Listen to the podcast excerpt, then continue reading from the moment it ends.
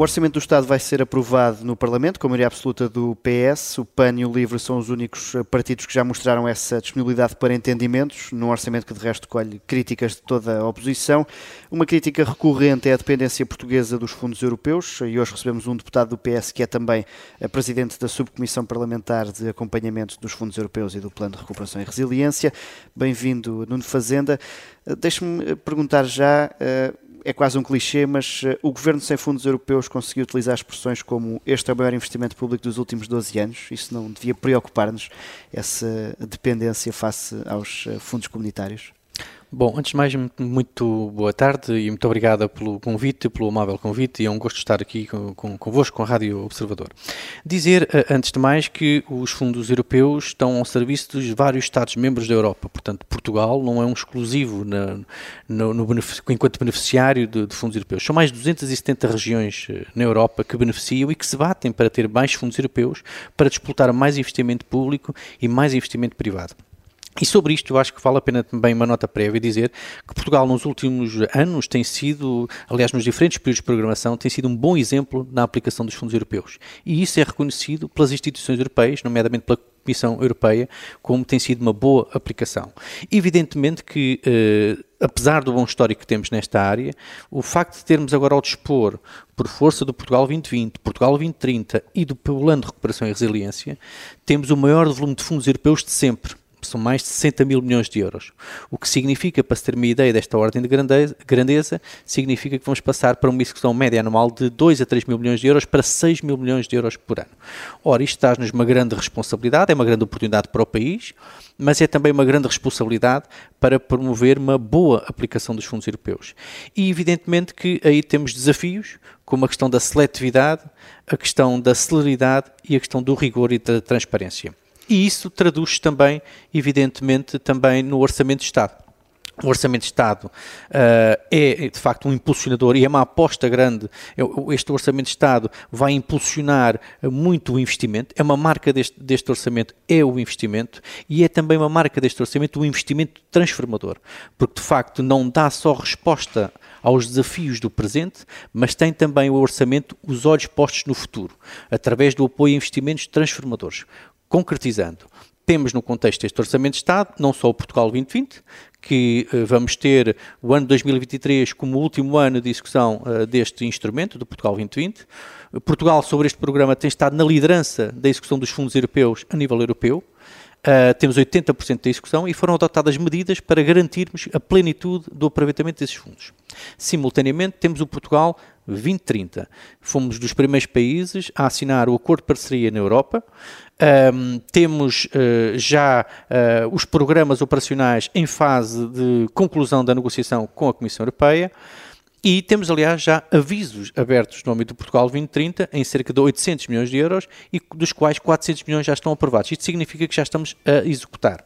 E, por fim, o PRR o PRR, onde estão mais de 50% do, dos fundos aprovados, uh, perdão, mais de 55% do, do, do, PRR está uh, aprovado, temos projetos no terreno, mas temos que também dar tempo ao tempo. Isto o que é que eu quero dizer com isto? Que é muitos dos projetos tiveram um primeiro ano de abertura de concursos, concursos públicos internacionais, alguns sujeitos a estudos de impacto ambiental. Portanto, não nota para já atrasos no calendário daquilo que é a execução do PRR. É o calendário possível, tendo em conta que nós queremos cumprir também com as regras de rigor e transparência, a bem da boa utilização dos fundos europeus. E por isso é que eu digo, deixe-me só, só, concluir, que o ano 2023, sim, vai ser marcado por um forte investimento, por força destes três instrumentos também, um, Portugal 2020, 2030 e PRR, e como disse muito bem, vai ser o maior investimento público dos últimos 12 anos, mas mais do que isso, também tem ainda um forte apoio ao investimento empresarial, juntando Uh, o Portugal 2030 mais o PRR, estamos a falar de um aumento de 90% do apoio às empresas face ao Portugal 2020. Mas quando o Primeiro-Ministro, por exemplo, sugere que os 12 mil milhões da linha de empréstimos do PRR podem ser agora resgatados para apoiar as empresas, sobretudo as que têm gastos com o setor da energia, não há aqui uma assunção de culpa de que o apoio às empresas ficou aquém no plano original? Não, de todo. Uh, essa é para uma situação de emergência. Nós, de facto, o que temos, uma, uh, o número que lhe dei, acho que é bastante exemplificativo daquilo que é a aposta nas empresas.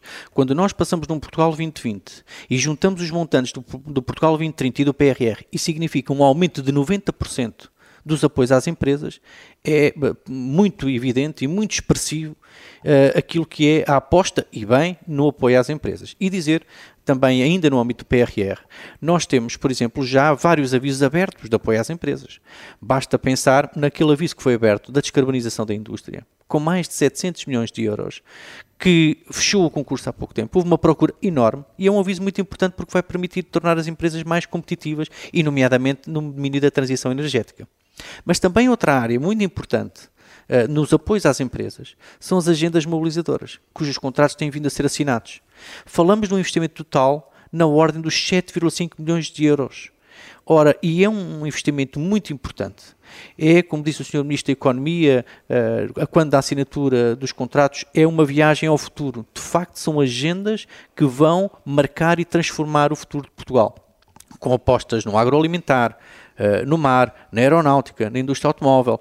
E são, de facto, investimentos empresariais com o sistema científico e tecnológico que vão ajudar a transformar o país e a economia do país. E por isso aqui estão dois exemplos como as empresas estão também na linha da frente no que diz respeito aos fundos europeus. O, o, já vamos voltar aos fundos europeus. Este orçamento eh, do PS é também o seu, enquanto, enquanto deputado do, do, grupo parlamentar do PS. Mas há algum ponto onde gostava de ter visto o governo eh, ir mais longe? Ou, noutro sentido, há alguma exigência que o grupo parlamentar vá fazer ao governo durante a fase da especialidade? Bom, este é um bom orçamento. É, e esse é, é algo hoje que, que, é um bom orçamento que, aliás, tem logo, desde logo, a base de ter, um, ter tido um, um, dois acordos fundamentais que recentemente que, firmados. Um, tem também, responde aos desafios do presente, que, uh, aos, aos, desafios da crise uh, energética, mas é também um orçamento, repito, que tem os olhos postos no futuro, tem o compromisso com o futuro, porque apoia projetos que vão transformar o país, seja na mobilidade, e dou-lhe o exemplo da ferrovia, ou do metro do Porto e de Lisboa, que servem já hoje milhares de pessoas, também com os fundos, com, com, com os fundos europeus, e que vamos a, a aumentar também a oferta com construção de novas linhas, mas também na, na, na, habitação, que como vemos é necessária no país, também no alojamento estudantil, onde foram aprovados vários projetos para residências universitárias, também nas qualificações. Ora, isto tudo significa transformar o país. E por isso, evidentemente, que em certa especialidade há sempre espaço para todos uh, os grupos parlamentares e para se ir aperfeiçoando aquilo que é um, uma proposta, mas esta é uma proposta boa, é um bom orçamento, porque não só responde ao presente, mas tem um compromisso com o futuro. O Presidente da República promulgou uh, ontem o diploma que permite simplificar um, eh, os contratos públicos para acelerar uh, precisamente a, a execução do, do, PRR. Esta necessidade de adaptar a lei não é sinal, voltando à conversa do calendário, de que há atrasos e de que houve falhas na preparação da execução do plano? Repare, eh, como digo, nós vamos passar de uma execução de 2, 3 mil milhões de euros para 6 mil milhões de euros por ano. E isto coloca-nos o desafio de combinar a celeridade com o rigor e com a transparência. Hoje todos nós reconhecemos a necessidade de sermos mais ágeis e mais céleres na execução mas sem pôr em causa o rigor. E, portanto, esse é um instrumento importante uh, para, sem, sem, sem prejudicar uh, os procedimentos e o rigor e a transparência, mas também temos que criar instrumentos que permitam maior celeridade. Nós, às segundas, não podemos dizer que queremos ser mais ágeis e mais céleres, e às terças, dizer que, bom, mas agora esta lei, uh, de facto, pode vir facilitar. Não, eu acho que é muito importante criar instrumentos que permitam mais celeridade sem prejudicar o rigor e a transparência. Mas Marcelo Rebelo de Sousa assinalou alguns riscos nessa, nessa transparência com a simplificação simplificação dos contratos concorda com os avisos feitos pelo Presidente? Todos os avisos feitos pelo Sr. Presidente têm que ser considerados e ponderados e avaliados. Mas deixe-me dizer-lhe também um ponto muito importante. Eh, como digo, nós hoje temos um nível de escrutínio e de transparência. Aliás, Portugal é também elogiado pelas instituições europeias pelo seu nível de fiscalização dos fundos europeus. E nós aí temos que assegurar que as instituições que gerem e fiscalizam os fundos europeus estão eh, dotados dos meios necessários para fazer esse trabalho. E um bom exemplo de como isso, essa preocupação existe foi o reforço, o maior reforço de sempre, ou melhor, o maior reforço dos últimos 20 anos feito na Inspeção Geral de Finanças, com mais 20 novos inspectores. A Inspeção Geral de Finanças é a entidade de cúpula, é a entidade de topo da auditoria e controle dos fundos europeus em Portugal, que aliás é reconhecida também lá fora.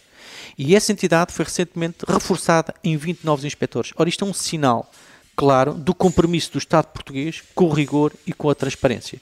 E, portanto, é esse caminho que tem que ser prosseguido e aprofundado de dotar estas instituições que gerem e fiscalizam os fundos europeus para assegurarmos que estamos a aplicar bem. Conta também com essa fiscalização do Presidente da República, ou seja, conta com esse olhar atento de Marcelo Rebelo de Sousa ao longo do, da execução do plano. Este é um desafio que nos convoca a todos. Repare, uh, compete ao Governo, porque é quem compete a definir as grandes prioridades e criar as condições para a boa execução.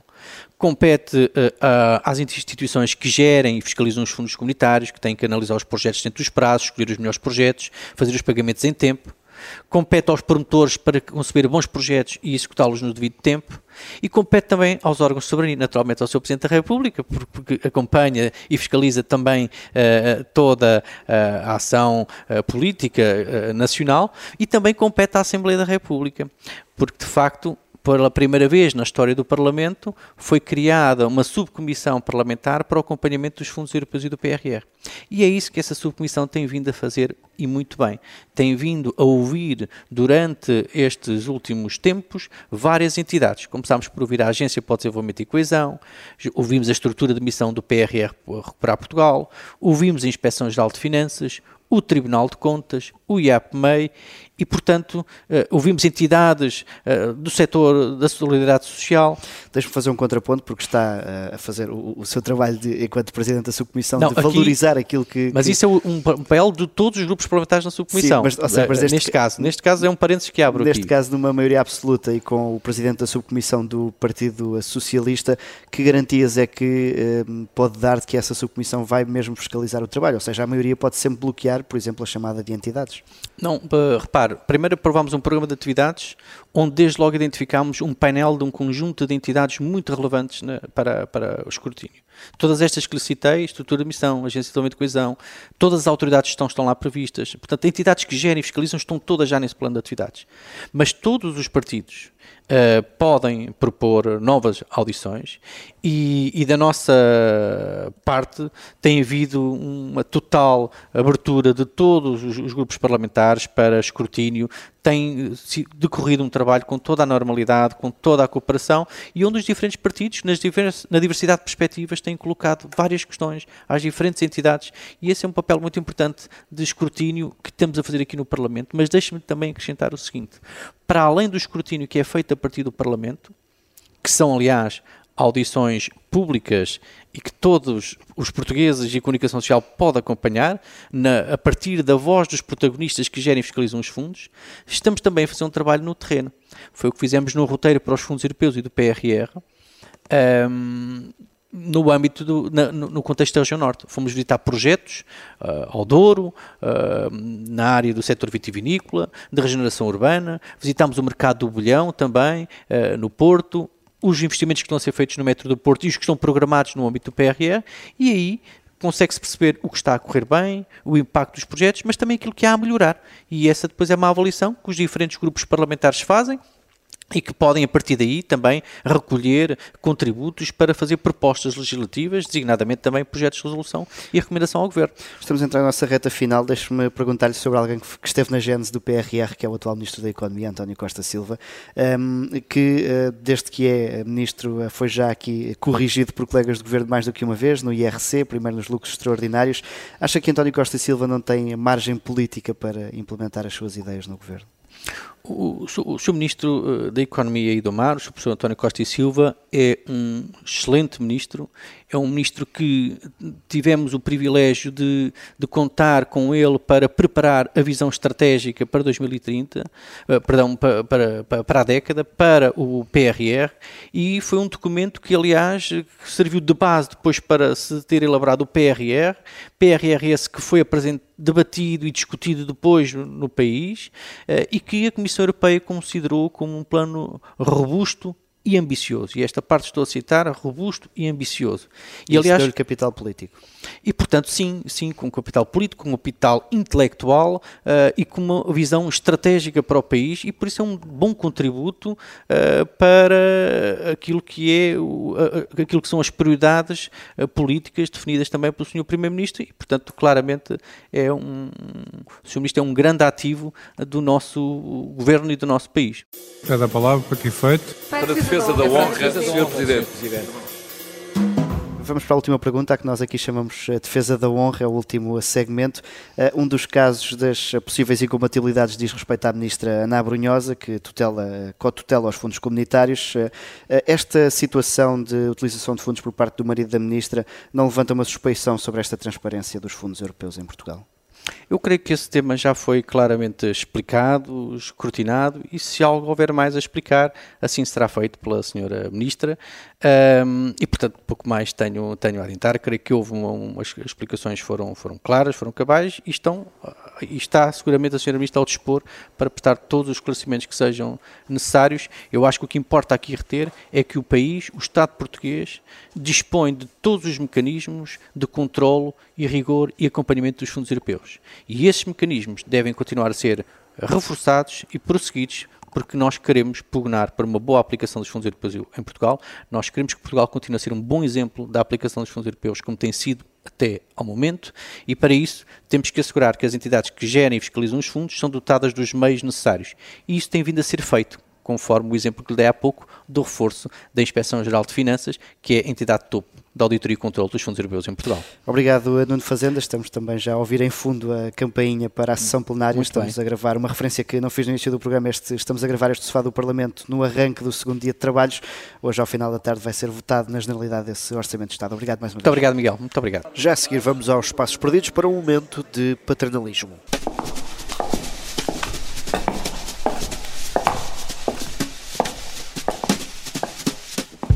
No primeiro dia do debate do Orçamento do Estado, António Costa voltou a comparar a iniciativa liberal ao Chega, mas também quis deixar claro que há alguém que ainda tem que comer muita sopa. Ó, Sr. Deputado, é que a realidade é esta: é que com a aplicação do programa liberal num país como o Reino Unido,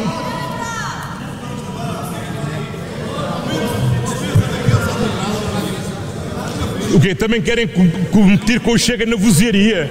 Tem que ser muito ainda. Tem que ser muito, ó oh menino. Opa!